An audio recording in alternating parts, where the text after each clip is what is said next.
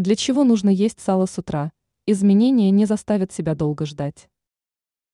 Специалисты по правильному питанию рекомендуют есть сало утром, а не в обед или вечером. Рассказываем, в чем польза употребления сала на завтрак. Почему сало нужно есть утром? Сало на завтрак помогает запустить желчеоток, нормализует работу желчного пузыря и улучшает пищеварение. Полезный холестерин и жиры, содержащиеся в сале, участвуют в развитии клеточных мембран, которые необходимы для построения иммунитета. Ежедневно съедая кусочек сала на завтрак, вы будете реже болеть. Нутрициологи рекомендуют сочетать сало с растительной пищей, некрахмалистыми овощами, зеленью.